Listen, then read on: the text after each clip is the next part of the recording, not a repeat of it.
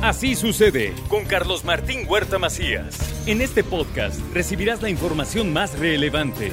Un servicio de Asir Noticias. Don Mariano Saavedra. Don Carlos Martín Huerta Macías, ¿cómo estás? Acá echando chisme, ya ves. Está, está echando No, chisme, está bueno, ¿verdad? ¿no? Lo que, siempre lo que se dice off the records. Sí, sí, ¿verdad? sí. Ah, ah, un día habíamos de, de- de cerrar los micrófonos a la hora de las noticias y abrirlo en los comerciales. Y se le iba a pasar Lo que la no gente. escucharía, Sí, ¿verdad? Pero sí, nos podía caer la censura, ¿eh? ¿Eh? Nos podía caer la censura. ¿Tú crees? Porque luego dicen, no, dicen puras chingaderas y Eh, cosas así. Entonces, Esas pinches palabrotas no esas se no pueden pueden decir. decir. Se dicen al aire. Y mira que se nos, nos, nos brotan. Nos brota, Nos ¿verdad? brotan. Pero, pero nos estuvo buena, la- oye, estuvo buena la vivoreada ahorita de los anuncios, ¿verdad? En, lo que, en los, la vivoreada que los echamos ahorita en los anuncios estuvo buena, ¿no? Estuvo- no estuvo- puede salir al aire, pero estuvo no, buena, no, pero estuvo buena. En ambos tópicos. Dios ¿eh? nos libre. fue, fue nacional, internacional y local. Ah, sí, pasamos de ¿Verdad? todo. Pasaba. Nos echamos los tres niveles de gobierno. ¿Qué, qué traes, mi querido Mariano? Oye, pues ya estamos en la semana final antes de la Navidad y tú sabes que nos gusta comentar un poco los temas históricos. Sí, porque al final del día, pues no hay que olvidarnos que la historia nos va marcando, aunque dicen que la historia la escriben los vencedores. Exactamente en una semana, dentro de ocho días, estaremos celebrando lo que para los cristianos en el mundo es el nacimiento de Jesucristo. Y entonces todos decimos Jesucristo nació, Jesús más bien nació el 25 de diciembre del año menos uno o del año cero para que el año uno fuera el primero de enero. Cosa que pues realmente con el paso de los años se sabe que no es, no es así. Desde luego que Jesús fue una persona de carne y hueso, eso está fuera de toda discusión. Eh, nació en Judea también de una virgen llamada María, ¿sí? en un territorio concreto y con una trascendencia autentic- autenticada inclusive por los historiadores de la época como Flavio Josefo. Entonces, en ese sentido, nadie duda de la existencia terrenal de Jesús de Nazaret en una época concreta. Sin embargo, cuando empezamos a hablar de las fechas, pues nos encontramos en que no hay coincidencias porque los, eh, las narraciones más antiguas acerca del nacimiento de Jesús vienen en, los evangelios de, de Mateo y de Lucas, pues que fueron escritos 60, 80 años después del propio nacimiento de Jesús, eh, y también en las cartas de, de San Pablo. Eh, sin embargo, hay que entender que estos evangelios fueron escritos a, a posterioridad y además la narrativa evangélica va de lo más reciente a lo más antiguo. Es decir, primero se habla de la muerte y resurrección de Jesús, se hace énfasis en eso. Después se habla de su ministerio, de los llamados tres años de ministerio o vida pública.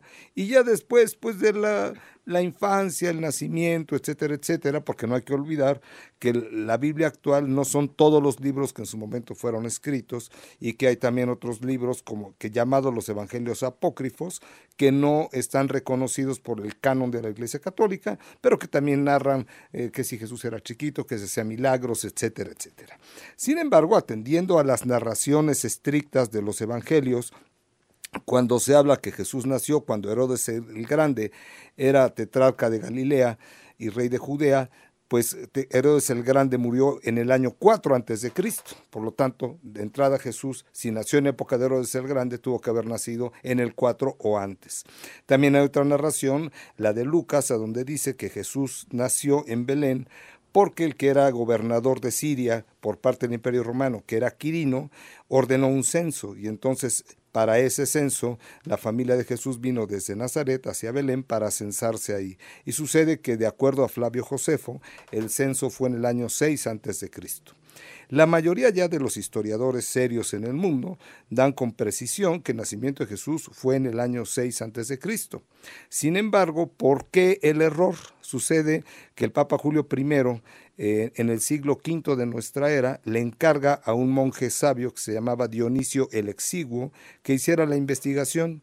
Y este monje concluyó que la fecha de nacimiento de Jesús es la que conocemos como el año 1, lo cual fue de todas formas inexacto.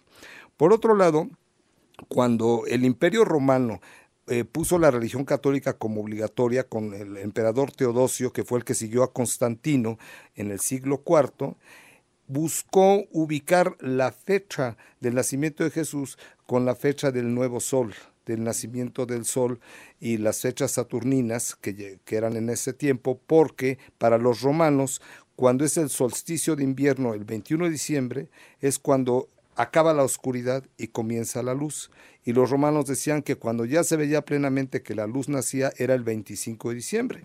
Entonces, por sincretismo, los romanos dijeron, bueno, si el 25 de diciembre viene la luz y nosotros somos creyentes en el Cristo, pues entonces vamos a unificar la fecha y vamos a decir que el día de nacimiento de Cristo es el 25 de diciembre, cosa que además no tiene lógica porque cuando se habla que los pastores fueron a adorar al niño, pues en diciembre no había cosechas, no había pastores, ¿sí? en ese tiempo en, en Judea, sino en fechas anteriores. Por lo tanto, se concluye totalmente que Jesús no nació el 25 de diciembre, que Jesús no nació en el año cero, pero se concluye también fehacientemente que Jesús sí existió, que Jesús fue una persona de carne y hueso y que evidentemente para los que somos cristianos, católicos, creyentes, Jesús es el Hijo de Dios, nació de una virgen, que viene a ser, eh, digamos, el, el heredero de las profecías que vienen en Jeremías y que vienen en Isaías. Y bueno, esto nos debe de llevar también a decir que más allá de las fechas históricas, pues si somos creyentes, creo que lo más importante no depende de las fechas. Lo más importante depende qué nos mueve esta conmemoración que hacemos todos en Navidad, que pues nos llena de felicidad, nos llena de gozo, aunque de manera también comercial, porque evidentemente se convierte en una fecha comercial, lo cual yo no lo veo mal, sí, pero rescatar también ese sentido de decir, bueno, más allá de la buena convivencia que tengamos, de los regalos, de la reunión familiar, ¿a qué nos puede llevar este nacimiento de Jesús en el que puedes creer o no creer, pero que a final de cuentas da un mensaje aceptado universalmente por los seres humanos más allá de nuestras creencias religiosas, porque aunque los judíos no lo reconocen como Mesías, pero sí lo reconocen como un profeta importante. Y en el mundo islámico, en el Corán, se reconoce que Jesús fue un profeta antecesor y que viene en, en la línea de los grandes profetas, aunque dicen que ya Mahoma fue el último profeta, pero también para los, eh, los musulmanes Jesús es una figura representativa importante en su historia y en su religión. Dicho esto, mi querido Carlos Martín, no me queda más que aprovechando que es la última semana antes de Navidad, desearte a ti, a tu familia y a toda la gran familia, así sucede, al equipo que está aquí todos los días, ¿verdad? Desde tempranito, no nada más una feliz Navidad, sino un bienestar personal, familiar y también social que mucho nos hace falta en este momento en nuestro México, pero también en el mundo, Carlos Martín. Muy bien. Mi querido Mariano, igualmente, abrazo cariñoso. Pues un, lo mejor, como siempre. Un abrazo también para todos, que tengan una excelente semana. Muy buenos días. Muchas gracias, muchas gracias. Así sucede con Carlos Martín Huerta Macías. La información más relevante, ahora en podcast.